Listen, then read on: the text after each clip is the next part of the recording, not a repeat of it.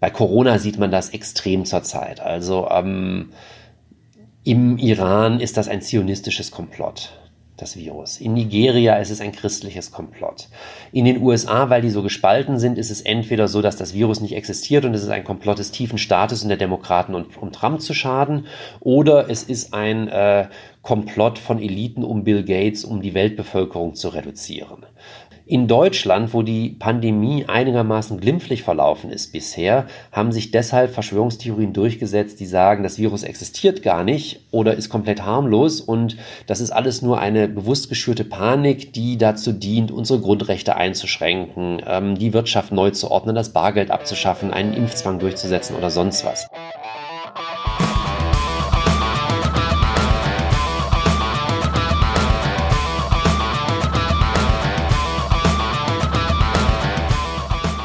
Herzlich willkommen zu einer neuen Folge von Sachs Pauli, heute mit Professor Michael Butter. Er ist Professor für amerikanische Literatur und Kulturgeschichte an der Eberhard-Karls-Universität in Tübingen und einer von Deutschlands führenden Experten, wenn es um Verschwörungstheorien geht. Er ist 1977 in München geboren, hat sein Abitur in Heidenheim gemacht, also in der Region, und hat unter anderem in Freiburg und in Bonn studiert. Sein Buch Nichts ist, wie es scheint über Verschwörungstheorien ist 2018 erschienen. Hallo, Herr Butter. Hallo, Frau Pauli. Schön, dass Sie da sind. Danke für die Einladung. Welche Verschwörungstheorie fasziniert Sie persönlich am meisten? Das ist eine schwere Frage, weil mich eigentlich ganz viele Verschwörungstheorien sehr faszinieren. Es gibt äh, eine, die man so nennen könnte als diejenige, wo die Faszination vielleicht begonnen hat. Das ist die Mondlandungsverschwörungstheorie, der ich das erste Mal begegnet bin 1999 in England. Da 30 Jahre Mondlandung, großer Artikel in der Uni-Zeitschrift, äh, Titelseite. Die Mondlandung hat nicht stattgefunden, sondern wurde im Fernsehstudio inszeniert. Ich habe das gelesen und ich war komplett baff und ich dachte, wieso hat mir das niemals jemand vorher erzählt? Das ist doch so eindeutig, die Beweise sind überwältigend. Dann habe ich umgeblättert und dann kamen die Gegenbeweise und es wurde erklärt, warum das alles Blödsinn ist und die Mondlandung natürlich stattgefunden hat und diese Beweise alle keine Beweise sind, sondern ähm, Fehlinformationen. Und ähm, das war, glaube ich, das erste Mal, dass ich dem Begriff Verschwörungstheorie, Conspiracy Theory bewusst begegnet bin. Das hat dann allerdings ein paar Jahre gedauert, bis ich begonnen habe, mich richtig damit zu beschäftigen. Aber insofern finde ich die Mondlandungsverschwörungstheorie immer noch spannend und faszinierend. Die ist natürlich auch wieder aktuell, weil man jetzt in Zeiten des Internets die Beweise, und da geht es ja vor allem um Bilder, natürlich viel besser anschauen kann als in den 70er, 80er Jahren, wo das so ganz schlecht abgedruckte Fotos waren, in teilweise im Selbstverlag herausgegebenen Büchern, wo man eigentlich gar nichts erkannt hat. Das heißt, jetzt kann man einfach auf die Homepage der NASA gehen und kann sich diese Bilder anschauen und im Grunde dann selbst den Verschwörungstheoretiker spielen. Ähm, auf den ersten Blick ist es eine Verschwörungstheorie, die recht überzeugend ist. Das macht sie auch spannend. Und es ist eine der harmloseren Verschwörungstheorien. Also ich kenne niemanden, der wegen der Mondlandungsverschwörungstheorie losgezogen ist und irgendwem anderen Gewalt angetan hat. Und das macht sie mir auch einigermaßen sympathisch. Mhm. Genau das ist ja der Punkt. Äh, Verschwörungstheorien sind nicht unbedingt harmlos sondern je nachdem, wer daran glaubt und was dahinter steht, können sie sehr gefährlich werden. Lassen Sie uns mal ganz kurz so die großen und wichtigen Verschwörungstheorien mal durchgehen. Also ähm, was sind die wichtigsten und was sind die gefährlichsten aus Ihrer Sicht? Also wenn wir uns vielleicht auf die Gegenwart beschränken, weil es sonst einfach zu sehr ausufert, ist es so, dass der Klassiker im Grunde immer noch ähm, die Verschwörungstheorie zum 11. September 2001 mhm. ist, ähm, die äh, besagt, dass das nicht Osama bin Laden war mit seinen Verbündeten Al-Qaida, sondern dass es die amerikanische Regierung selbst war, um im Irak einmarschieren zu können, um äh, die Bürgerrechte im eigenen Land einschränken zu können. Das ist eine sehr weit verbreitete Verschwörungstheorie, die mittlerweile auch aufgegangen ist in viele andere Verschwörungstheorien. Das ist ganz typisch, dass Verschwörungstheorien Verschwörungstheorien, die sich so um einzelne Ereignisse drehen, eine Zeit lang so alleine existieren und dann Teil von größeren Erzählungen werden, die im Grunde sagen, das ist was, was schon seit Jahrzehnten läuft oder vielleicht sogar seit Jahrhunderten. Das heißt, ähm, die Reptiloiden-Theorie von David Icke, äh, die behauptet, dass wir von einer Rasse außerirdischer Reptilien regiert werden seit vielen tausend Jahren im Geheimen, hat 9-11 genauso aufgenommen wie die Verschwörungstheorie zum großen Austausch, die behauptet, dass es diese gezielte Islamisierung Europas gibt, die von einer dunklen Elite betrieben wird. Da ist dann 9-11 so der Moment, um den Nahen Osten zu destabilisieren und quasi mittelfristig diese Flüchtlingsströme, ähm, wie es dann immer so heißt, loszutreten.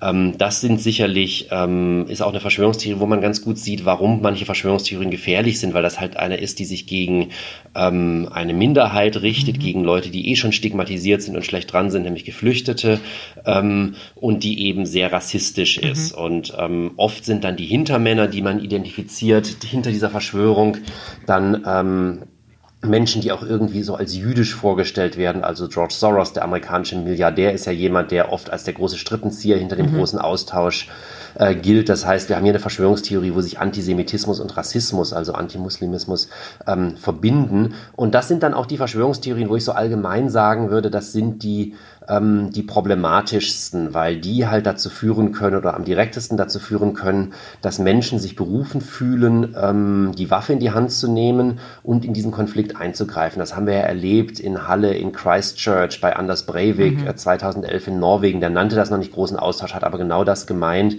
wo es dann vor allem junge Männer sind oder Männer mittleren Alters, die zu Gewalt ähm, greifen und Menschen töten. Momentan haben wir natürlich auch noch eine ganz andere Art von Verschwörungstheorien. Wir haben ganz viele Verschwörungstheorien zu Corona. Mhm. Das Virus gibt es nicht. Das Virus ist völlig ungefährlich. Das ist nur ein Ablenkungsmanöver der Eliten. Es ist eine Biowaffe, um dieses und jenes Ziel zu erreichen. Es soll die Weltbevölkerung reduziert werden oder sonst irgendwas. Ähm, das ist im Grunde ein gutes Beispiel für die medizinischen Verschwörungstheorien, die problematisch sein können, weil ist ja klar, wenn ich denke, Impfen verursacht Autismus und ich werde darüber belogen ähm, und ich lasse meine Kinder und mich nicht impfen, wenn ich denke, das AIDS-Virus existiert nicht und ich schütze mich nicht entsprechend, wenn ich denke, Corona existiert nicht und ich schütze mich nicht entsprechend, dann gefährde ich halt auch mich und andere. Mhm. Und so können halt Verschwörungstheorien auch gefährlich sein. Wer glaubt denn an Verschwörungstheorien? Also Sie haben gerade schon gesagt, zur Waffe greifen eher äh, Männer jüngeren und mittleren Alters. Das sind natürlich die Extrembeispiele. Aber wenn ich jetzt so in unsere Kommentarspalten gucke, gerade unter Corona-Texten, dann habe ich nicht das Gefühl, dass das eine sehr eingeschränkte Gruppe ist, die da an Verschwörungstheorien glaubt. Also es ist so, dass wir psychologisch ein paar Faktoren recht leicht identifizieren können. Demografisch ist es schwieriger. Mhm. Wobei man vorausschicken muss, dass es ähm, bis vor ein paar Jahrzehnten völlig normal war, an Verschwörungstheorien zu glauben, in der gesamten westlichen Welt, auch in Deutschland. Und da war es völlig müßig, diese Frage zu stellen, weil wenn das einfach gesellschaftlich komplett etabliert und normal ist, dann ähm, glaubt man das einfach, weil es einem so vermittelt wird von allen. Was war da üblich? An welche Verschwörungstheorie hat da jeder geglaubt? Na, zum Beispiel an die von der jüdischen Weltverschwörung hat ein signifikanter Teil der deutschen Bevölkerung geglaubt. Das war ja mal quasi Staatsideologie in mhm. Deutschland von 33 bis 45. Es gibt große Teile der Deutschen, die geglaubt haben, dass es eine Verschwörung der Illuminaten oder der Freimaurer gibt im 19. Jahrhundert oder die Katholiken oder die Sozialisten sich verschworen haben. Was ganz interessant ist, ist, aber es ist eigentlich ganz logisch, solange Verschwörungstheorien normal sind, also ein Mainstream- und Elitendiskurs sind, ist es so, dass ähm, sie sich vor allem gegen Feinde von unten richten, also Umstürzler, re angebliche Revolutionäre und Feinde von außen, die quasi aus dem Ausland das Land gefährden wollen. Und erst in dem Moment, wo sie stigmatisiert werden, marginalisiert werden, aus der Mitte der Gesellschaft eher so an die Ränder der Gesellschaft wandern, nicht mehr von Eliten bedient werden, nicht mehr von der Politik explizit bedient werden, den Medien und der Wissenschaft explizit bedient werden, verändert sich auch ihre Stoßrichtung und dann beginnen sie sich gegen Eliten zu richten. Weil vorher, solange die Eliten das verbreiten, nehmen die sich ja selten selbst ins Visier, mhm. sondern die nehmen eher andere ins Visier und dann kehrt sich das um. Wer glaubt das jetzt in der Gegenwart? Also psychologisch kann man sagen, ähm, ist es so, dass Menschen, die schlecht mit Ambivalenz und Unsicherheit umgehen können, sich zu Verschwörungstheorien hingezogen fühlen, weil die einfach eine Antwort auf Unsicherheit sind, indem sie Sicherheit oder vermeintliche Sicherheit schaffen, die sagen, wer dahinter steckt und wo das Ganze hinführen soll. Und Menschen, die sich machtlos fühlen, die also einen Kontrollverlust äh, erleiden, der auch nur ein wahrgenommener sein kann, für die werden Verschwörungstheorien auch eine Erklärung für das, was da vor sich geht, weil man dadurch quasi wieder Kontrolle gewinnt in gewissem Maße, weil man zumindest verstanden hat, ähm, was vor sich geht. Was die Demografie angeht, ist es komplizierter. Da haben Sie also durchaus recht. Das ist natürlich was, das kommt in allen Bevölkerungsgruppen vor. Das kommt bei Männern vor wie bei Frauen, äh, bei Reichen wie bei Armen, bei Linken wie bei Rechten ähm, und so weiter und so fort. Es gibt aber durchaus gewisse Tendenzen. Also es ist so, dass eine ganze Reihe von Studien mittlerweile einen Eindruck aus der qualitativen Forschung bestätigen, den es da schon länger gibt, nämlich es sind tendenziell eher Männer als Frauen, die an Verschwörungstheorien glauben, weil Verschwörungstheorien in der westlichen Welt in der Gegenwart immer irgendwie auch so eine Antwort auf eine Krise von Männlichkeit sind. Also viele Verschwörungstheorien drehen sich ja um äh, politische Transformationen wie Globalisierung, die sie halt in verzerrter Form irgendwie versuchen zu erklären. Und das sind natürlich Prozesse, die ganz oft so ähm, eher konservative Männlichkeitsvorstellungen, Vorstellungen, mhm. die so an eine Beschützer- und Versorgerrolle angebunden sind, in Frage stellen. Bei Corona haben wir das ja auch. Also wenn ich auf einmal meine Familie nicht mehr richtig ernähren kann, weil ich äh, arbeitslos geworden bin oder in Kurzarbeit bin, war, wenn äh, ich das Gefühl habe, ich kann meine Familie nicht beschützen, weil äh, dieses Virus unsichtbar ist und ich gar nicht weiß, was ich dagegen machen soll, dann helfen Verschwörungstheorien quasi damit umzugehen mit der Situation und dieser Krise von Männlichkeit entgegenzuwirken. Und deshalb ist das unter Männern verbreiterter als unter, als unter Frauen. Wir wissen auch mittlerweile, dass der Bildungsgrad eine Rolle spielt, dass also mit höherem Bildungsgrad die Neigung zu Verschwörungstheorien eher abnimmt.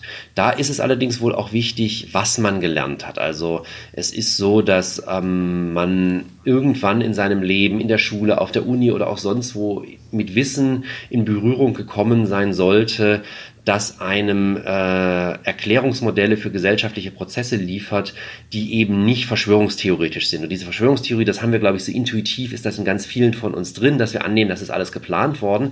Aber wenn wir dann eben äh, was aus der Psychologie gelernt haben, dass wir oft gar nicht so genau wissen, was wir eigentlich wollen, wenn wir handeln, aus der Soziologie vielleicht Habitusmodelle gelernt haben, die erklären, warum Menschen handeln, als hätten sie sich abgesprochen. Dabei haben sie sich gar nicht abgesprochen. Sie sind nur ähnlich sozialisiert worden und haben daher dieselben Werte und dieselben Ziele. Dann wird dieses intuitiv verschwörungstheoretische Erklären der Welt erschüttert. Und das passiert natürlich eher bei Menschen, die irgendwo mit äh, zum Beispiel Geistes- und Sozialwissenschaften in Verbindung gekommen sind oder mit sehr abstrakter Naturwissenschaft, die ja auch so lineare mechanische Prozesse aufgelöst hat. Also das Newtonsche Weltbild ist ja in der Physik, wenn Sie Physik studieren, lange obsolet geworden und durch ein viel komplexeres Bild ersetzt worden. Insofern ist es vielleicht kein Zufall, dass viele Akademiker, die Verschwörungstheorien verbreiten, ähm, einerseits oft Mediziner sind und andererseits Ingenieure oder Architekten, also Menschen, die im Grunde so ein mechanistisches Weltbild haben aufgrund ihrer Arbeit, weil natürlich da ein Rad perfekt ins andere greifen muss. Also wenn bei einem Haus, das man baut oder einer Maschine, die man entwirft, nicht alles perfekt genauso klappt, wie man es geplant hat und alles äh, miteinander verbunden ist und äh, ideal ineinander greift, dann funktioniert das natürlich nicht. Und wenn man dieses Weltbild dann überträgt auf gesellschaftliche Prozesse, landet man halt ganz schnell bei Verschwörungen Verschwörungstheorien. Und insofern ist es vielleicht kein Zufall, dass es diese Vereinigung gibt in den USA, Architects and Engineers for 9-11 Truth, also Architekten und Ingenieure für die Wahrheit äh, an 9-11. Und das nicht heißt Sociologists and Physicists, mhm. also Soziologen und Physiker zu, äh, zur Wahrheit bei, von 9-11, weil das eben dann Disziplinen sind, die eher nicht so zu Verschwörungstheorien neigen. Wobei wir hier immer über statistische Wahrscheinlichkeiten reden. Es gibt auch Soziologen, die Verschwörungstheoretiker sind. Es gibt natürlich auch Frauen, die Verschwörungstheoretiker sind und ähm, generell auch wirklich sehr gebildete Menschen, die Verschwörungstheoretiker sind. Der letzte Faktor, den man vielleicht so ein bisschen auch identifizieren kann, auch eher wieder so tendenziell, ist das Alter. Also es scheint so zu sein, dass Verschwörungstheorien bei Menschen über 40 etwas verbreiteter sind als bei jüngeren Menschen. Das mag damit zu tun haben, dass Verschwörungstheorien immer so ein nostalgisch verzerrtes Bild von einer Vergangenheit haben, die es so nie gegeben hat. Eine Vergangenheit, bevor die Verschwörung begann mhm. und die jetzt entweder von der Verschwörung schon ganz abgeschafft worden ist oder eben äh, dabei ist, abgeschafft zu werden. Also im Grunde geht es Verschwörungstheorien immer darum, bedrohte Ordnungen zu bewahren oder abgeschaffte Ordnungen wiederherzustellen. Denken Sie an die Wahlsprüche von Donald Trump 2016, Make America Great mhm. Again, die abgeschaffte Ordnung wiederherstellen, 2020 Keep America Great, die bedrohte Ordnung bewahren. Und da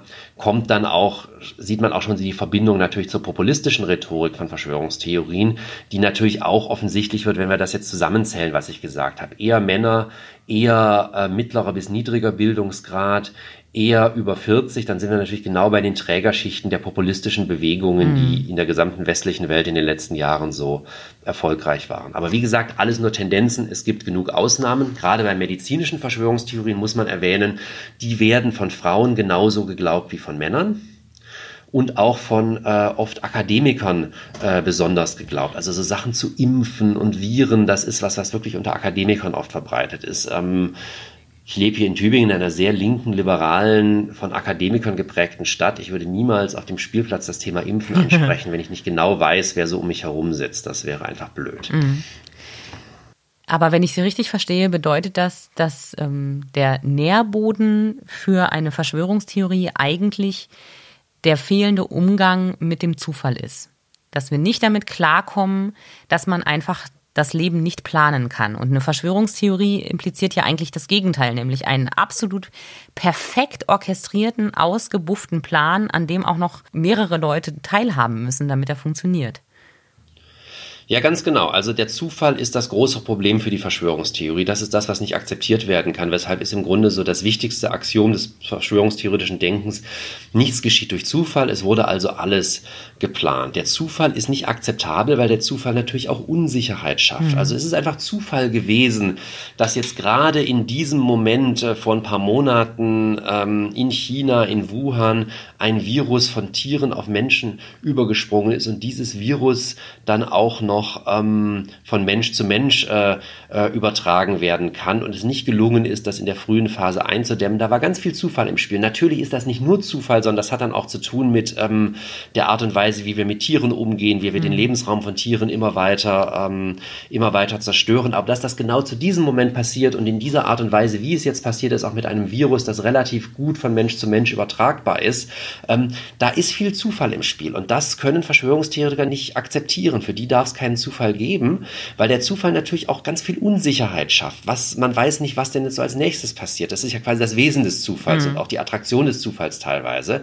Ähm, und die Verschwörungstheorie löst diese Unsicherheit, die durch Zufall entsteht, dann eben auf, indem sie sagt, naja, die stecken dahinter und die wollen damit dieses und dieses Ziel erreichen. Das ist dann vielleicht schrecklich, aber dann ist der Zufall draußen mhm. und man weiß, was los ist und man kann es also äh, wieder kontrollieren und man kann es natürlich auch viel leichter stoppen. Man muss, äh, wie Ken Jebsen Jepsen das formuliert hat, Bill Gates nur in den Arm fallen und der ganze Spuk ist vorbei.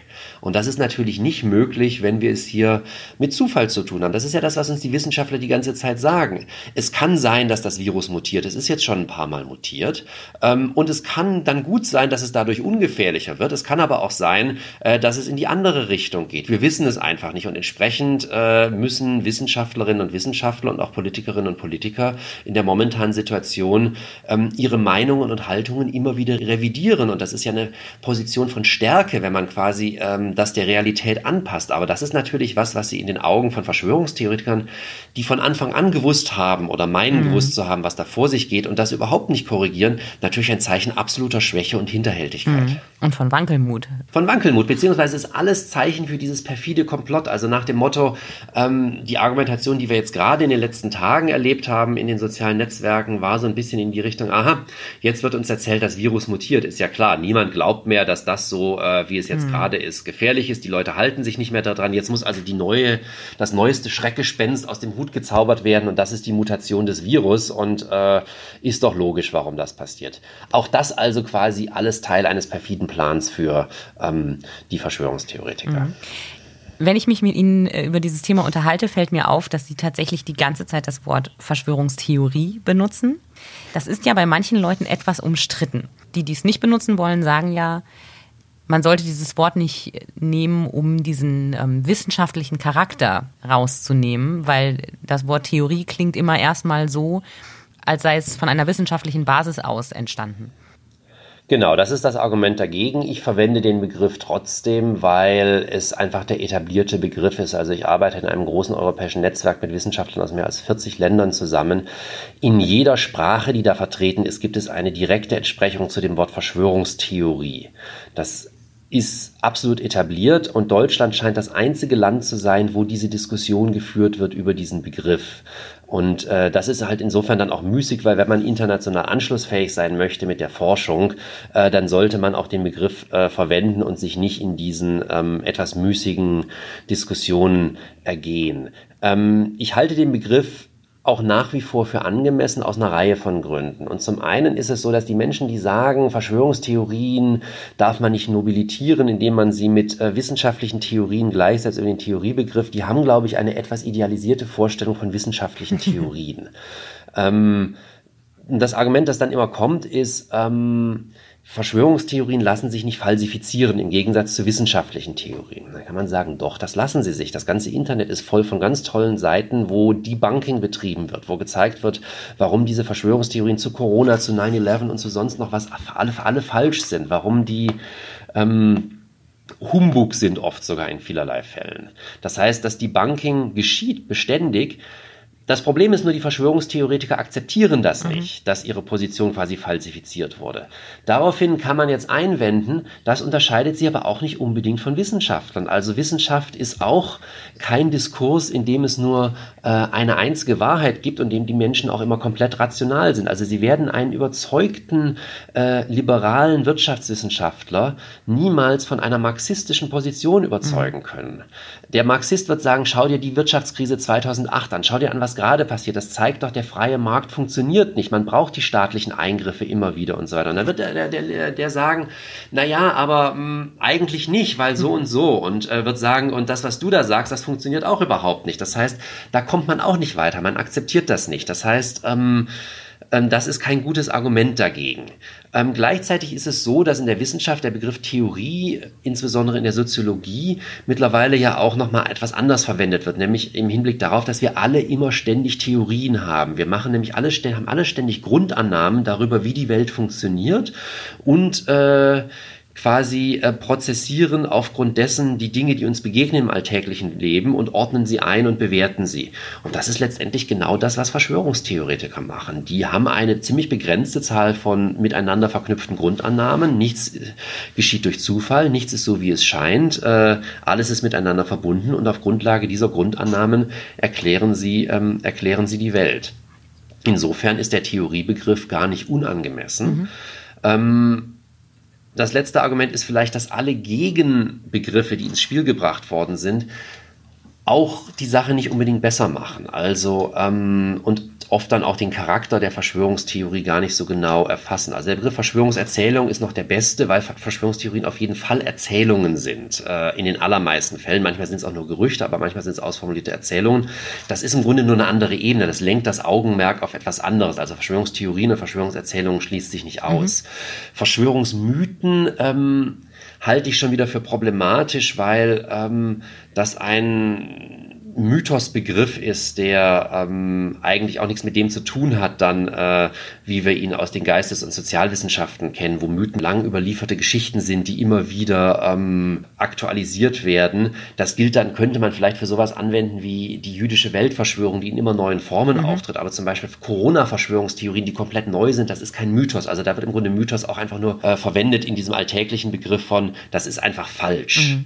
Und ähm, das ähm, wird dann aber, glaube ich, der Art und Weise, wie Verschwörungstheorien argumentieren, halt auch nicht gerecht, weil die sich für, gerade für sich auch in Anspruch nehmen, wir sind die besseren Wissenschaftler, wir betreiben eigentlich richtige Wissenschaft mhm. ähm, und insofern auch nach einer gewissen Wissenschaftlichkeit streben, die sie nicht erreichen. Aber das kann man über viele äh, Teilbereiche der etablierten Wissenschaften auch sagen, aus meiner Sicht zum Beispiel. Und dann so ein Begriff wie Verschwörungsideologie, den es schon ganz lange gibt, also der im Grunde Ende der 90er Jahre schon in die Diskussion eingeführt wurde, der funktioniert meiner Ansicht nach nicht so gut, weil ähm, das so ein etwas altmodisches Ideologieverständnis ist, das dahinter steckt. Im Grunde so ganz klassisch marxistisch Ideologie als falsches Bewusstsein. Mhm. Äh, was bedeutet, wir können uns im Grunde Ideologie wie eine Brille von der Nase reißen und können dazu kommen, die Dinge so zu erkennen, wie sie wirklich mhm. sind, nämlich ideologiefrei. Das hat man noch manchmal so ein bisschen so, wenn meistens ein FDP-Politiker in irgendeiner Talkshow dann zum dem Vertreter der Linken sagt, das ist doch alles ideologisch, was sie mhm. da sagen. Da meint er quasi, sie haben keine Ahnung und quasi die wirkliche Welt sieht anders aus. Wir wissen aber mittlerweile aus einer ganzen Reihe von Disziplinen, dass es so etwas wie ideologiefreie Erkenntnis nicht gibt.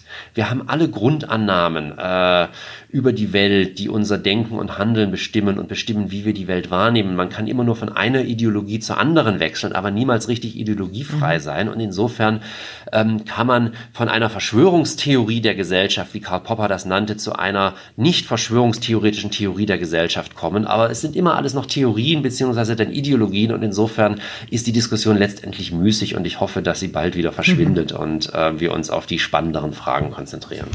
Eine der spannenden Fragen ist besonders, gibt es eine Verschwörungstheorie, die jemals belegt wurde? Gibt es eine, wo die Verschwörungstheoretiker tatsächlich recht hatten?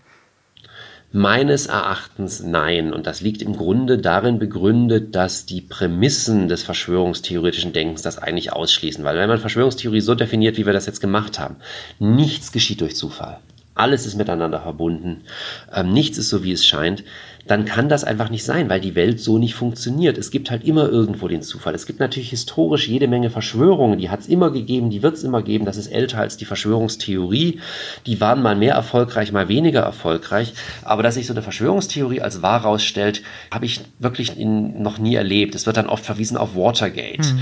Ähm, aber bei Watergate ist es so, dass die Menschen, die das aufgedeckt haben, das kann man ganz gut nachvollziehen, weil es ja Journalisten waren, weil das eine Senatskommission war, die haben nicht irgendeine so große Theorie formuliert und dann äh, hat ihnen niemand geglaubt und gesagt, das ist doch eine Verschwörungstheorie und dann kamen irgendwann die Belege und es wurde alles geglaubt, sondern die sind ganz vorsichtig vorgegangen. Die haben Stück für Stück untersucht und immer nur Dinge, die sie wirklich gut belegen konnten und mit denen sie viele Leute überzeugt haben, an die Öffentlichkeit gebracht.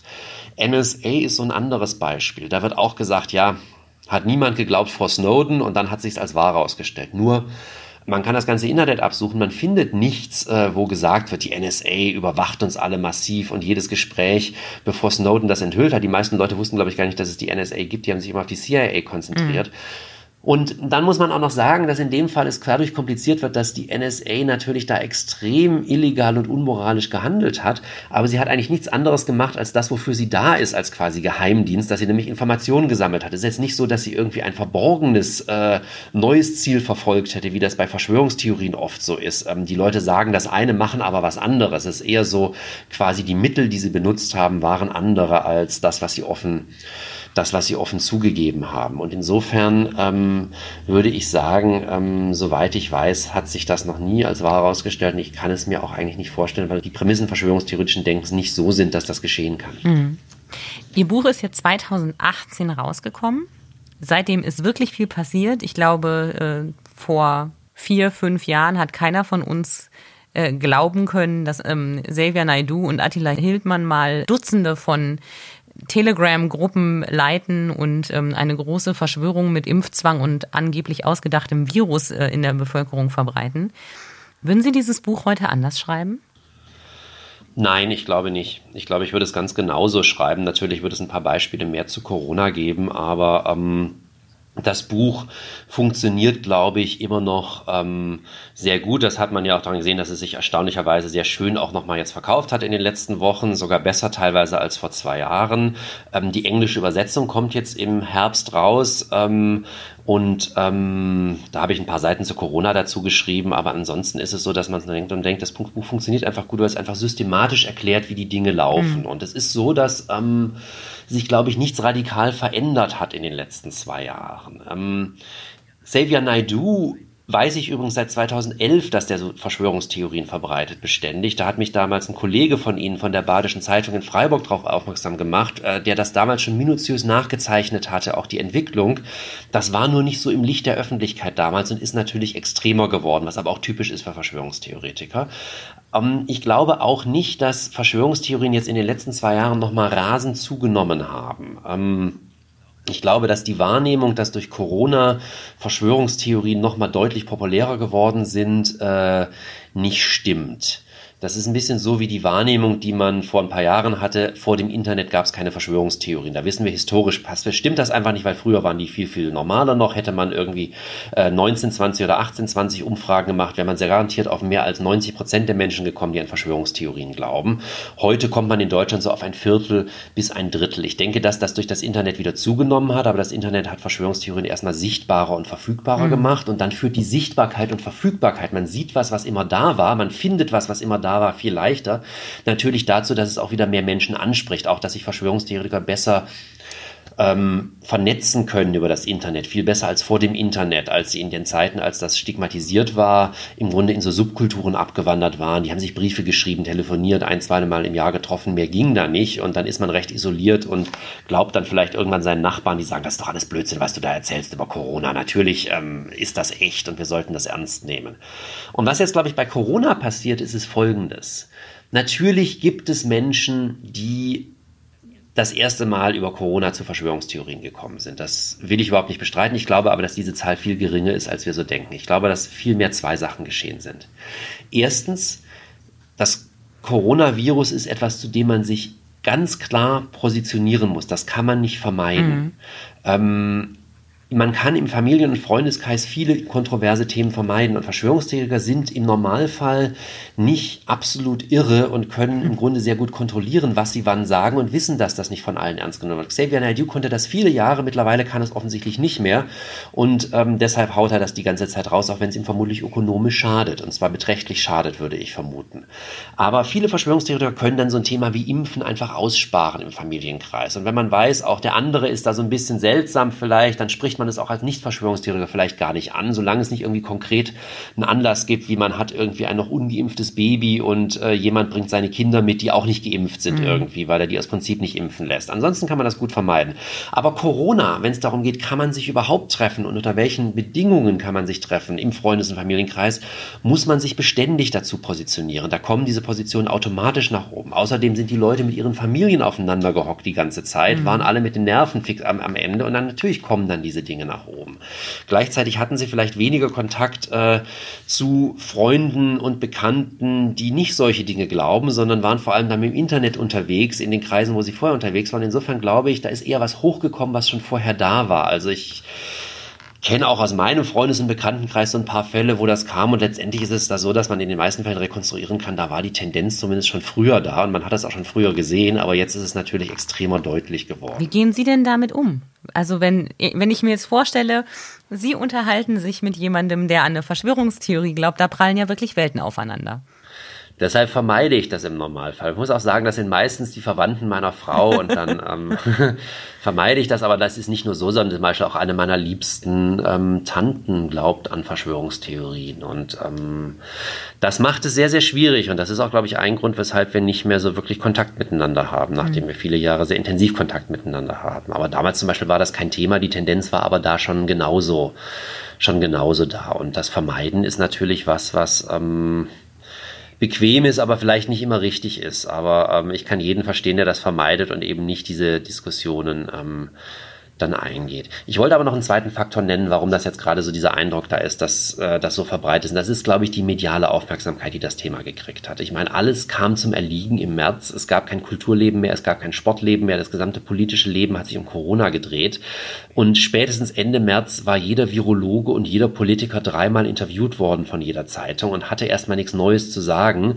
Und dann sucht man nach Themen. Man ist ohnehin sensibilisiert für Verschwörungstheorien. Das ist man in Deutschland extrem seit 2014 Krim-Krise und 2015 eben der Flüchtlingssommer. Mhm.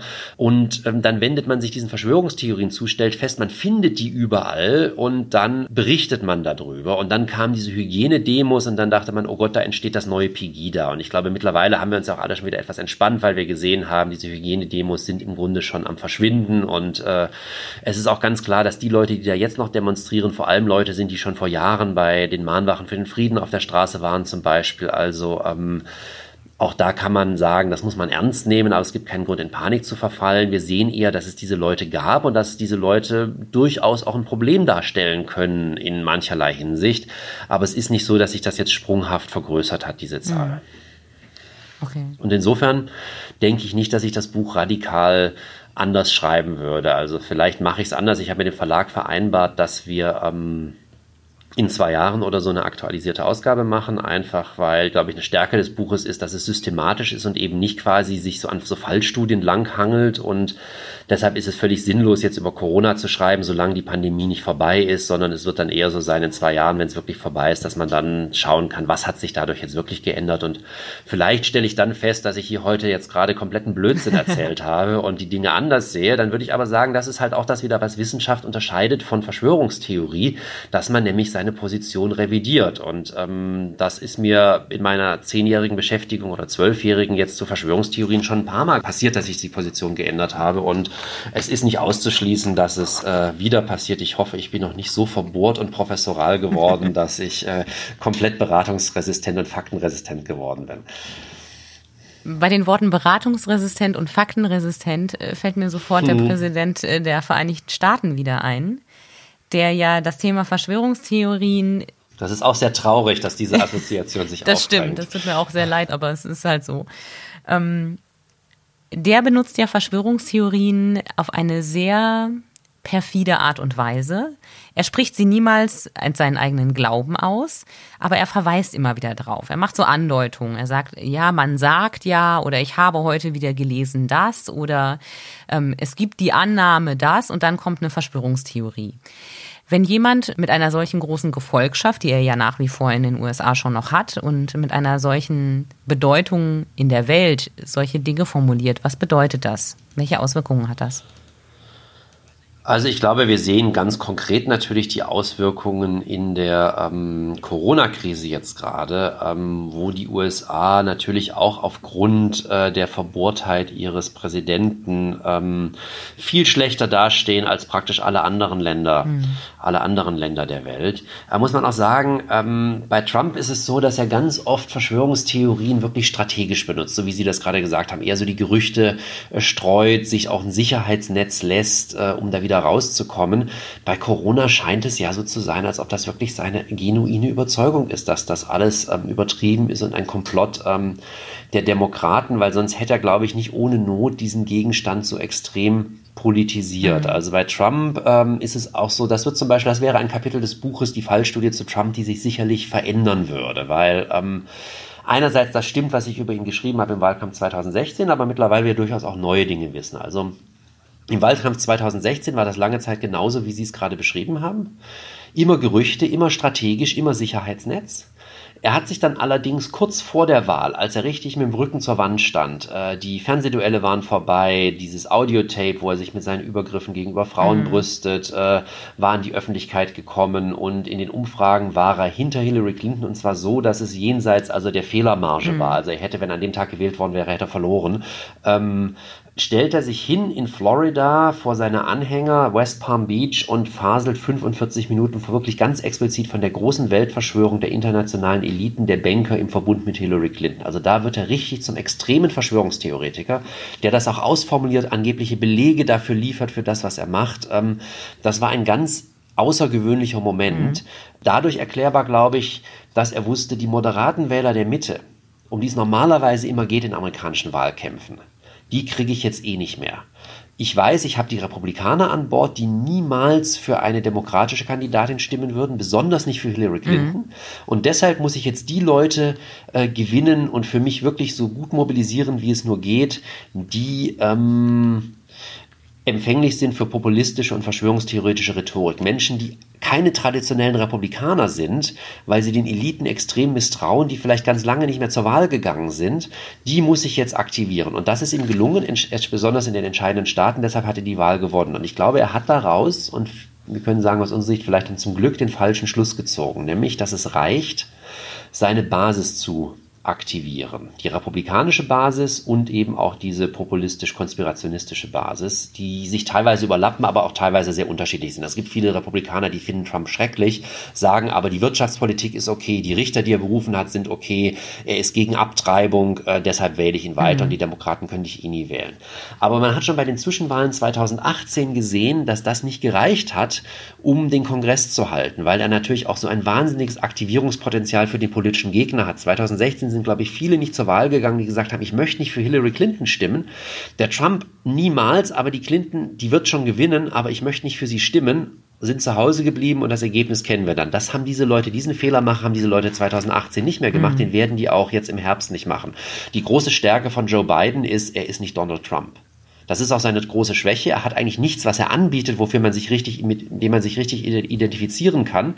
Ähm, anders als Obama in seinem ersten Wahlkampf, der so eine Heilsfigur mhm. war irgendwie, ein Narrativ hatte, äh, das er anbieten konnte, Change we can believe in, ähm, ist das also was völlig, ähm, was völlig anderes. Und bei Trump ist es so, dass er jetzt das weiterhin so macht, auch dieses Virus politisiert hat mit Verschwörungstheorien und es scheint so zu sein, als ob er diese Verschwörungstheorien wirklich genuin glaubt. Also 2016 dachte ich noch, der setzt die eher vor allem strategisch ein. Das mag auch jetzt noch der Fall sein, aber es gibt offensichtlich Dinge, die er genuin glaubt, wie diese Sache zu Corona, aber auch zum Beispiel diese Sache, dass irgendwie Joe Biden ja in der Ukraine interveniert hat, äh, um seinen Sohn zu schützen, wo es dann ja auch im Grunde das gesamte Impeachment-Verfahren gab. Mhm. Deshalb, ähm, er hätte, glaube ich, sonst nicht Rudy Giuliani losgeschickt, seinen Anwalt das zu ja. untersuchen in der Ukraine. Also offensichtlich haben wir es hier mit jemandem zu tun, der ähm, einerseits Verschwörungstheorien strategisch einsetzt, andererseits manche von denen auch wirklich genuin glaubt. Und das mag dazu beitragen, dass er die Wahl im Herbst verliert. Also aus der Impeachment-Sache ist er nochmal rausgekommen. Die Corona-Sache könnte wirklich das sein, wo er nicht mehr rauskommt. Wobei also bis dahin auch noch ein paar Monate vergehen werden mhm. und es sich wieder ändern kann. Aber wenn es so weitergeht, ähm, hat er sich damit vielleicht sogar selbst erledigt. Wir werden mhm. sehen. Im Moment sprechen die Umfragewerte ja dafür, dass sie recht haben und das für ihn eine ziemlich heikle Angelegenheit wird. Ja, genau. Also ich hätte vor ein paar Monaten vor Corona hätte ich gesagt, egal wenn die Demokraten motivieren, motivieren, nominieren, es wird ganz knapp werden und ich würde eher sagen, Trump gewinnt, weil einfach natürlich auch das Wahlsystem nicht ganz fair mhm. ist. Ähm, die Wahlmänner sind nicht gerecht verteilt. Das Wahlmännersystem überhaupt ist äh, äh, spiegelt nicht den Willen des Volkes wider, sondern äh, bevorzugt immer die ähm, die republikanischen Kandidaten in den letzten Jahren und das wäre sehr schwer gewesen, diesen strukturellen Nachteil auszugleichen Anführungszeichen. Dazu kommen dann auf Staatenebene so Gesetze, die es Afroamerikanern und anderen, die eher demokratisch wählen, schwierig machen zu wählen. Ähm, also das hätte ich gesagt eher Trump. Mittlerweile würde ich sagen eher Biden, wobei man abwarten muss, wie es sich entwickelt und was für schlimme Dinge Trump noch aus dem Ärmel zieht, also ähm, um die Wahl irgendwie zu beeinflussen. Wir werden sehen. Mhm. Die Rhetorik spielt ja bei Verschwörungstheoretikern eine ganz wichtige Rolle. Also es gibt ganz viele Metaphern aus der Militärsprache.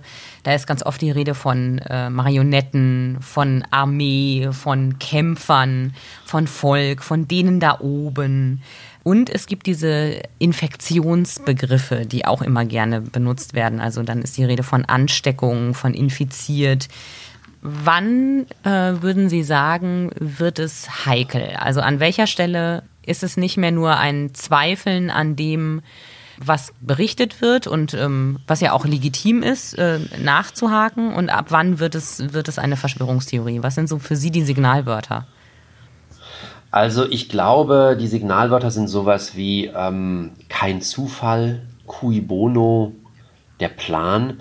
Also wenn man im Grunde annimmt, dass äh, nicht mehr nur in Frage stellt, was die Medien berichten oder die Politiker sagen, das muss sein, das ist völlig mhm. legitim. Man kann völlig legitim darüber diskutieren, ob die äh, Maßnahmen zur Eindämmung des Coronavirus, die wir hatten und die wir ähm, auch noch haben, angemessen waren Klar. und nicht teilweise, teilweise übertrieben waren. Es ist ein bisschen Wohlfall, weil mittlerweile wissen wir natürlich viel, viel mehr. Wir wissen mittlerweile, wahrscheinlich hätte man viele Geschäfte einfach offen lassen können, äh, wenn die Leute Abstand gehalten hätten, eine Maske getragen hätten. Ähm, aber ähm, über sowas kann man nachdenken. Man kann auch darüber nachdenken, ob es irgendwie äh, okay war, die Schulen und Kindergärten so stiefmütterlich zu behandeln. Also mein Leben hat sich diese Woche signifikant verändert. Mein großer Sohn geht endlich wieder in den Kindergarten. Mhm. Ähm, das hätte ich mir vorher gewünscht und wäre, glaube ich, auch möglich gewesen. Über all solche Dinge kann man diskutieren. Man kann sogar auch darüber diskutieren, legitim als Wissenschaftler, ob das Virus so gefährlich ist äh, oder in allen Formen immer so gefährlich ist, wie die Mehrheit der Wissenschaftler sagt dann würde ich sagen, ich glaube, das ist es. Das ist eine falsche, das ist eine falsche Position, aber das ist noch keine Verschwörungstheorie und sowas muss man fragen mhm. können und darüber muss man auch diskutieren können. Das ist wichtig. Nur durch Zweifel und Widerspruch kommt Wissenschaft voran und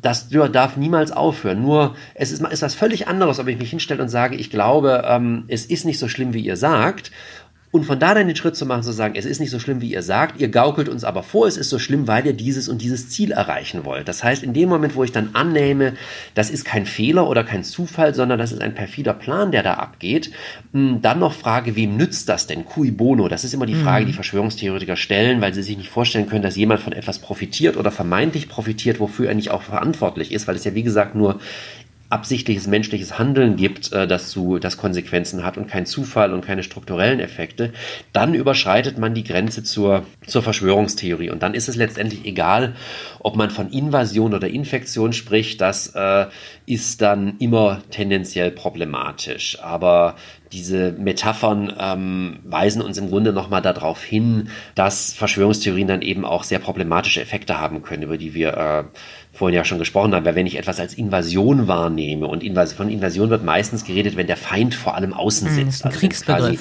die, die, die Flüchtlinge sind, die ins, ins Land kommen, gesteuert von einer internationalen Elite und jetzt quasi Europa hier ähm, den Deutschen weggenommen wird, dann äh, liegt es ja fast auf der Hand, dass ich mich dagegen verteidigen muss. Also gegen eine Invasion muss ich mich verteidigen. Ich habe auch das Recht, mich gegen eine Invasion zu verteidigen. Also ich glaube, die allermeisten von uns, so friedliebend sie auch sein mögen, wenn jetzt quasi jemand äh, bei uns ins Haus reinkommt und sagt, ich wohne jetzt hier und du verschwindest und dann rufe ich die Polizei und die Polizei sagt, interessiert mich nicht, würden wir uns überlegen, ob wir nicht irgendwann dann doch irgendwie dagegen selbst tätig werden. Verständlicherweise, ja. Also Genau, das wird dann schon, und wenn ich das dann so darstelle, dann, wie gesagt, dadurch legitimiere ich das äh, auch vor mir selbst, dass ich irgendwie Gewalt anwende und dann passiert das eventuell auch leichter. Infektion ist jetzt so ein Begriff, den wir öfter finden, wenn es darum geht zu erklären, warum quasi ähm, Leute im, im Inneren des Landes, also in Anführungszeichen richtige Deutsche oder richtige Amerikaner so zum Teil der Verschwörung werden. Also wir haben das dann vor allem in den äh, 50er Jahren in den USA, als alle besessen sind von der Idee einer kommunistischen, aus Moskau gesteuerten Verschwörung und dann aber erklären müssen, warum Amerikaner die da geboren sind, die seit Generationen im Land sind, ähm, angeblich auch Teil dieser Verschwörung sind, das wird dann durch Infektion erklärt. Und da gibt es dann die abstrusesten Vorstellungen. Also man schläft mit einer kommunistischen Frau als Mann und danach hat man sich mit dem Virus des Kommunismus infiziert. Okay. Also wenn man sich dann vorstellt, dass quasi die ideologische Ansteckung äh, quasi eine biologische Basis hat fast. Äh, da Time Magazine hat in den, irgendwann in Mitte der 50er Jahre einen großen Artikel über sowas. Also es, es mag uns absurd vorkommen, aber das, wie gesagt, das war Mainstream damals und ähm, dieses Metaphernfeld Invasion, ähm, Infektion ist eins, das wir im Grunde zurückverfolgen können bis ins 17. Jahrhundert. Seitdem ist das relativ äh, stabil und eben, wie gesagt, taucht auch heute noch auf. Was macht denn diese Faszination aus? Also gerade Dan Brown hat ja große Erfolge mit seinen Büchern gefeiert, die sich alle auf irgendwelche Verschwörungstheorien bezogen haben. Warum sind wir dafür so empfänglich? Also ich glaube, Verschwörungstheorien sind einfach großartige Geschichten, großartige Erzählungen. Und wir geben uns alle ja im Medium der Fiktion gerne mal der Illusion hin, die Illuminaten regieren die Welt oder schauen Fernsehshows, die dann, oder Fernsehserien, die dann in der dritten Staffel einen absurden Plot-Twist haben, weil eben enthüllt wird, dass nicht so ist, wie es scheint und es alles ganz anders ist und es geht in eine andere Richtung. Und wenn das gut gemacht ist, finden wir das irgendwie toll.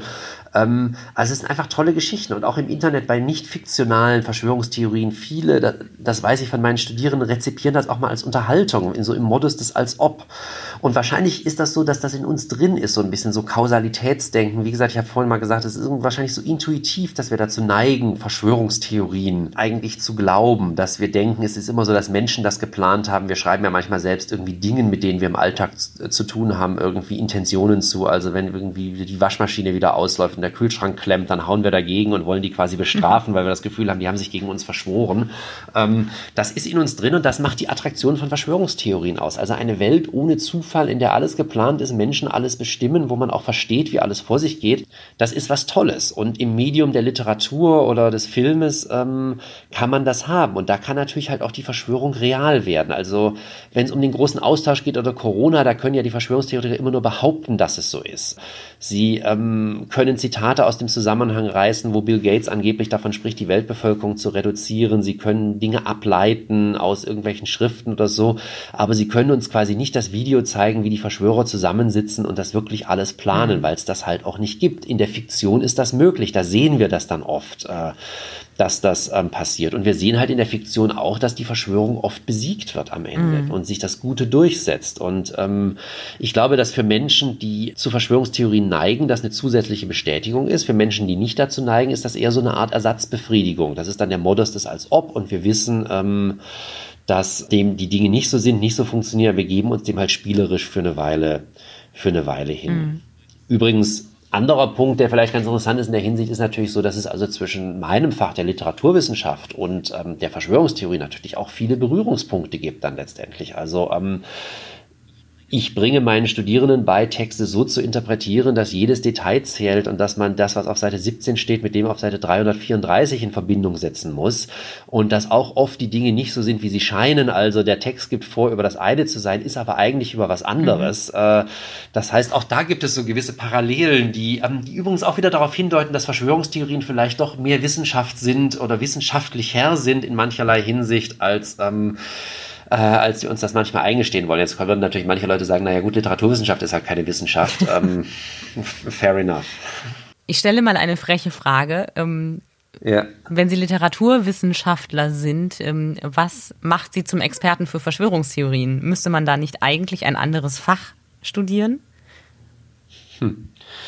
Also, zum einen ist es so, dass im Grunde für ganz die, die im Grunde die Verschwörungstheorie-Forschung, äh, die moderne der letzten zwei Jahrzehnte beginnt in der Literaturwissenschaft. Mhm. Ähm, mit Arbeiten von Leuten, die sich aber nicht nur Literatur anschauen, also Romane oder Dramen, sondern sich halt auch Fernsehserien anschauen, wie Akte X oder solche Dinge.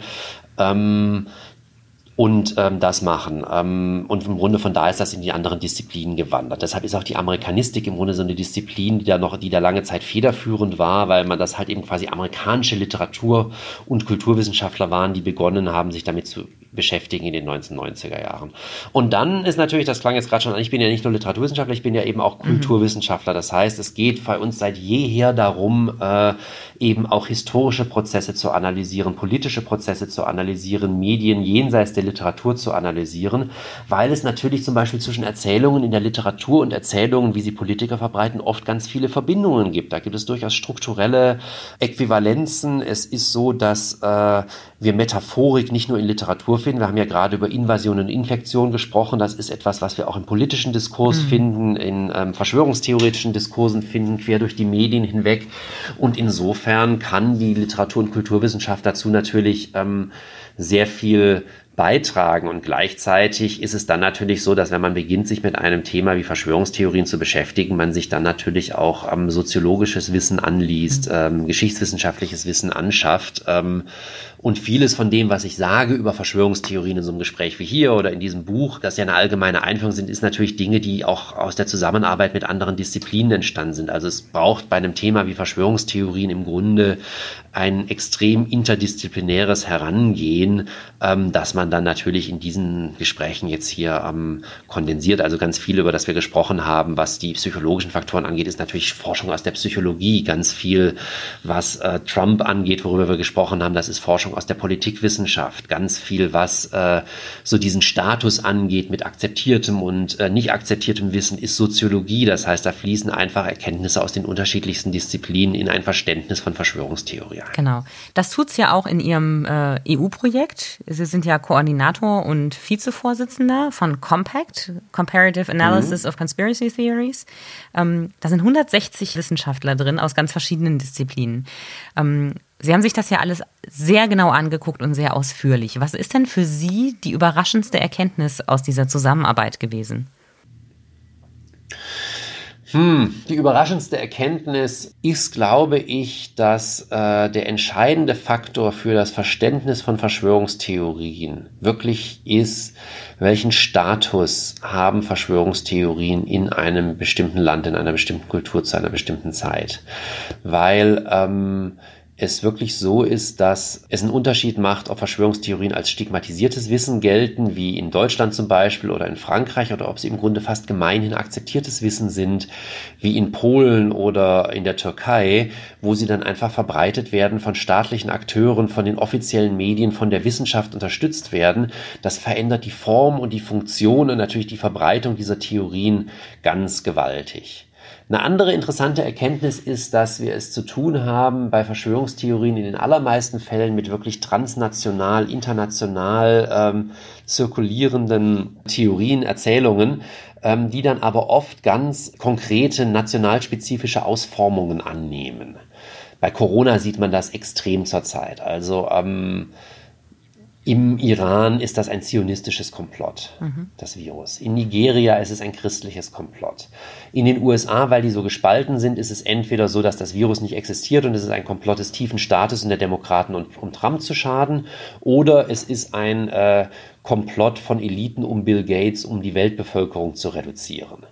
In Deutschland, wo die Pandemie einigermaßen glimpflich verlaufen ist bisher, haben sich deshalb Verschwörungstheorien durchgesetzt, die sagen, das Virus existiert gar nicht oder ist komplett harmlos und das ist alles nur eine bewusst geschürte Panik, die dazu dient, unsere Grundrechte einzuschränken, mhm. ähm, die Wirtschaft neu zu ordnen, das Bargeld abzuschaffen, einen Impfzwang durchzusetzen oder sonst was. In Frankreich wo ähm, es viel mehr Tote gab, äh, gibt es genauso viele Verschwörungstheorien, aber die Version, die sich durchgesetzt hat, ist eine, die sagt, das ist eine im Labor geschaffene und bewusst freigesetzte Biowaffe. Das heißt, ähm, diese Theorien gibt es überall in allen Ländern, aber das, was dann dominant wird, ist wirklich an äh, länderspezifische Bedingungen angebunden. Und das ist eine der interessantesten Erkenntnisse aus dem Projekt. Lassen Sie uns noch einen ganz kleinen Schlenker zum Thema Religion und Verschwörungstheorien machen. Mhm. Es gibt da ja durchaus Parallelen. Es geht ja um Dinge, die man nicht beweisen kann, äh, an die man aber fest glaubt und die man mit einer gewissen Vehemenz auch äh, versucht, äh, in die Verwandtschaft, in den Freundeskreis und in die Gesellschaft zu übertragen. Also Sie holen gerade tief Luft. Äh, sehen Sie mhm. das anders? Ähm, die Verbindung zwischen Religion und Verschwörungstheorien ist, glaube ich, ähm, komplex. Also es ist so, dass ähm, Verschwörungstheorien und Religion auf verschiedenen Le Ebenen was gemeinsam haben. Also es ist so, dass ähm, Verschwörungstheorie natürlich als Religionsersatz fungiert mhm. und auch teilweise natürlich deshalb auch quasi mit so religiösem Eifer verbreitet werden. Mhm. Ähm, das ist die klassische These von Karl Popper. Verschwörungstheorien blühen besonders im 18. Jahrhundert auf, weil wir da der, die Entzauberung der Welt durch die Aufklärung haben. Niemand glaubt mehr, dass Gott die Geschick Geschicke der Welt also im Detail lenkt und alles auf ein bestimmtes Ziel hinläuft und deshalb treten an die Stelle Gottes die Verschwörer, die äh, jetzt die Geschicke der Welt lenken. Das erlaubt es nämlich, diese Erzählung zu säkularisieren, aber ihre Struktur beizubehalten. Es gibt immer noch kein Chaos, immer noch kein Zufall. Alles ist geplant, aber eben nicht mehr von Gott, sondern eben jetzt von der Verschwörung. Ähm, da ist viel dran, es ist aber nur die halbe Wahrheit, weil das würde ja bedeuten dann, dass Verschwörungstheorien besonders da verbreitet sind, wo ähm, wir es mit extrem säkularisierten Gesellschaften zu tun haben, quasi diese Ersatzfunktion übernommen haben. Es scheint aber eher so zu sein, dass Verschwörungstheorien in so ähm, Kontexten blühen, wo wir einerseits Säkularisierung haben und andererseits noch sehr starke Religiosität. Ähm, und dann sind sie gar nicht mal nur so unter den säkularisierten oder halbsäkularisierten verbreitet, sondern oft natürlich auch in religiösen Gruppen. Also es, es gibt quasi nicht nur Verschwörungstheorie als Religion, sondern auch Verschwörungstheorie in der Religion, mhm. also extrem islamistische Milieus, aber natürlich auch zum Beispiel fundamentalistische Christen wie die Evangelikalen in den USA, die glauben auch ganz stark an Verschwörungstheorien. Mhm. Und historisch wissen wir, dass ähm, vermutlich Verschwörungstheorien in ihrer modernen Form das erste Mal auftreten ähm, im Zeitalter der Religionskriege, in der frühen Neuzeit in Europa, wo dann immer die jeweils andere Seite in diesen Konflikten mit dem Antichristen im Verbund gesehen wird. Das heißt also quasi an der, am Beginn der Geschichte der modernen Verschwörungstheorien gehen Religion und Verschwörungstheorie bereits Hand in Hand. In Hand. Und insofern ähm, stimmt das, dass Verschwörungstheorien Religion ersetzen, aber es ist halt nicht die ganze Geschichte, sondern da gibt es dann noch andere, andere Dimensionen. Mhm. Über Religion diskutiert man selten. Über Glauben, zumindest in unserer Gesellschaft, ist es relativ unüblich, dass man offen sagen würde, was für ein Quatsch, dass du an Gott glaubst. Es ist aber sehr üblich, dass man sagt, was für ein Quatsch, dass du an die Reptiloiden äh, glaubst. Das hilft ja jetzt im Diskurs nicht unbedingt weiter. Und auch dieses ähm, ja, nimm mal deinen Aluhut ab oder setz mal deinen Aluhut auf, Argumente hilft, glaube ich, auch nicht weiter. Was würden Sie empfehlen, wenn wir uns wirklich mit Verschwörungstheoretikern auseinandersetzen wollen? Hilft es zu argumentieren? Äh, winken wir einfach ab und wechseln das Thema? Äh, wie sollten wir damit umgehen? Also ich glaube, das kommt immer ganz stark darauf an, wie stark die Person, mit der wir sprechen, an Verschwörungstheorien glaubt. Bei Menschen, die nicht vollkommen davon überzeugt sind, die sich das vorstellen können, die das spannend finden, damit in Berührung gekommen sind, helfen Fakten sehr gut. Da bringt es was auch zu sagen, ich glaube, das ist eine Verschwörungstheorie und zwar aus den und den Gründen und schau mal, das stimmt nicht, das stimmt nicht, das stimmt nicht, kann man sehr viel erreichen. Bei Menschen, die überzeugt sind von ihren Theorien, hat man da eigentlich keine Chance, wenn man so rankommt. Die glauben, da gibt es eine Reihe von Studien, die das beschäftigen, danach sogar noch mehr an ihre Verschwörungstheorien als vorher, weil man einfach deren Identität massiv in Frage stellt dadurch. Ähm, in solchen Fällen ist es viel besser, offen ranzugehen. Also zu sagen, ja, erklär mir das doch mal, warum denkst du das denn? Wie pass, äh, wieso vertraust du dieser Quelle und nicht dieser Quelle? Wieso findest du das denn jetzt gerade so überzeugend? Ähm, wie passt das, was du da gesagt hast, zu dem, was du vorhin gesagt hast? Ist da nicht irgendwo ein Widerspruch? Also das Ziel wäre einerseits Offenheit und Empathie zu signalisieren ähm, und andererseits einen Prozess der Selbstreflexion irgendwie ähm, anzustoßen, ähm, damit äh, die Menschen selbst vielleicht irgendwann da rauskommen. Das ist nicht immer von Erfolg gekrönt, das ist anstrengend und äh, geht meistens nicht in einem Gespräch, sondern erfordert mehr Aufwand, ist deshalb, glaube ich, eher was, was man nur im engsten Freundes- und Familienkreis angeht. Und selbst da will man das vielleicht gar nicht immer, weil ähm, vielleicht möchte man nicht fragen, warum glaubst du denn, dass die Juden dahinter stecken? Ähm, und, sondern möchte auf den Tisch schauen und sagen, das ist antisemitisch, was du hier mhm. sagst. Also ähm, das ist wahnsinnig schwierig. Ähm, Gleichzeitig ist es aber natürlich so, dass man auch, wenn man irgendwie mit solchen Menschen spricht, es oft so ist, dass da ja noch andere dabei sind. Also der Onkel sagt irgendwie beim Kaffeetisch was und dann weiß man, an den komme ich eh nicht dran. Da sitzen aber auch noch irgendwie meine Nichten und Neffen dabei. Und ähm, die hören das jetzt vielleicht zum ersten Mal und sind vielleicht für Fakten noch deutlich empfänglicher. Und dann kann es durchaus sinnvoll sein und ähm, vielleicht auch das Richtige sein zu sagen, ähm, Moment mal, das stimmt nicht, das ist eine Verschwörungstheorie aus dem und dem Grund. Das wird nur nicht so nett sein dann mhm. da am Kaffeetisch, vermute ich. Aber ähm, vielleicht ist es so, dass wir solche Konflikte einfach öfter auch eingehen müssen. Das Allerbeste aber natürlich ist, wenn man Leute über Verschwörungstheorien im Vorhinein aufklärt. Das ist ja nur so ein Rumdoktern an Symptomen, so eine Behandlung im Nachhinein mhm. sozusagen, ähm, um also medizinische Metaphorik zu ähm, bemühen. Viel sinnvoller ist es, und das ist natürlich auch eine problematische Metapher, die aber in der Forschung verbreitet ist, die Menschen zu impfen. Oha. Äh, genau. da können Sie sich vorstellen, wie das Verschwörungstheoretiker davon denken. Aber wir wissen halt, dass das sogenannte Pre-Bunking, also quasi Dinge zu entkräften, bevor man damit in Berührung gekommen ist, viel effektiver ist als äh, das äh, retrospektive Debunking. Also wenn man Menschen aufklärt über die Wirkweise von Verschwörungstheorien im Allgemeinen und die Argumente bestimmter Verschwörungstheorien im Besonderen, sinkt die Wahrscheinlichkeit, dass sie dann an Verschwörungstheorien glauben oder insbesondere an die Verschwörungstheorie glauben, wo sie die Argumente schon mal gehört haben, äh, rapide. Und insofern ist es, glaube ich, so, dass wir ähm, halt da ansetzen müssen, wo wir an die Leute rankommen. Das ist halt meistens in den Schulen so dass man eben ab einer gewissen Klassenstufe darüber nachdenken müsste, ob Verschwörungstheorien nicht auch etwas sind, was im Unterricht behandelt werden sollte, in einem größeren Zusammenhang mit etwas wie Fake News, weil es ja um ähnliche mhm. Dinge geht wie Medienkompetenz, aber natürlich auch darum, ein fundamentales Verständnis dafür zu entwickeln, wie äh, demokratische Gesellschaften, aber auch andere Gesellschaften funktionieren. Dass es natürlich so ist, dass Menschen sich absprechen, sich manchmal sogar auch richtig verschwören, dass es aber in den allerseltensten Fällen so ist, dass äh, diese Verschwörungen so richtig erfolgreich sind. Äh, und vor allem nicht erfolgreich insoweit, dass wirklich überhaupt kein Zufall im Spiel ist und nicht irgendwas passiert, was überhaupt niemand intendiert hat. Aber dass es oft einfach so ist, dass wir diese gesellschaftlichen Prozesse einfach anders erklären müssen. Und ich glaube, das ist äh, eine ganz wichtige Aufgabe, wo mir, und das mag ein Gutes der Corona-Krise sein, ähm, mittlerweile auch mehr ähm, Bereitschaft dafür zu, ähm, zu herrschen scheint. Also ich habe eine ganze Reihe von Gesprächen auch geführt in verschiedenen Kontexten mit Politikern in den letzten Wochen und ich äh, glaube, dass es schon in diese Richtung gehen wird. Man muss da irgendwie so die die Waage, äh, der, das Maß bewahren. Es geht jetzt nicht darum, das alles komplett zu verteufeln. Es geht vor allem nicht darum, jetzt in Panik zu verfallen, weil ich nicht glaube, dass das jetzt massiv zugenommen hat. Wir stehen also nicht vor dem Untergang des Abendlandes, aber es ist etwas, was wir ernst nehmen sollten und worüber man aufklären sollte. Und ich hoffe, dass das in den nächsten Jahren passieren wird. Wir sind auf jeden Fall dran. Ich danke Ihnen, dass Sie ähm, so ausführlich erzählt haben. Gerne. Und ich hoffe, dass äh, unser Gespräch genau dazu beiträgt, äh, die ein oder andere Gefahr des äh, Verfalls an die Verschwörungstheorie vielleicht aufzuhalten. Wunderbar, ich danke Ihnen. Vielen Dank. Danke, tschüss. Tschüss. Das war Sachs Pauli, ein Podcast von und mit Andrea Pauli. Die Musik hat Tommy Haug für uns geschrieben und eingespielt. Mein Gast heute war Professor Michael Butter von der Uni in Tübingen. Wenn ihr Feedback oder Themenwünsche habt, dann schreibt mir an podcast.schwäbische.de. Und wenn ihr diesen Podcast unterstützen möchtet, dann geht das am besten, indem ihr die Schwäbische Zeitung unterstützt. Das Digitalabo kostet nicht mal 10 Euro im Monat. Danke fürs Dabeisein. Wir hören uns.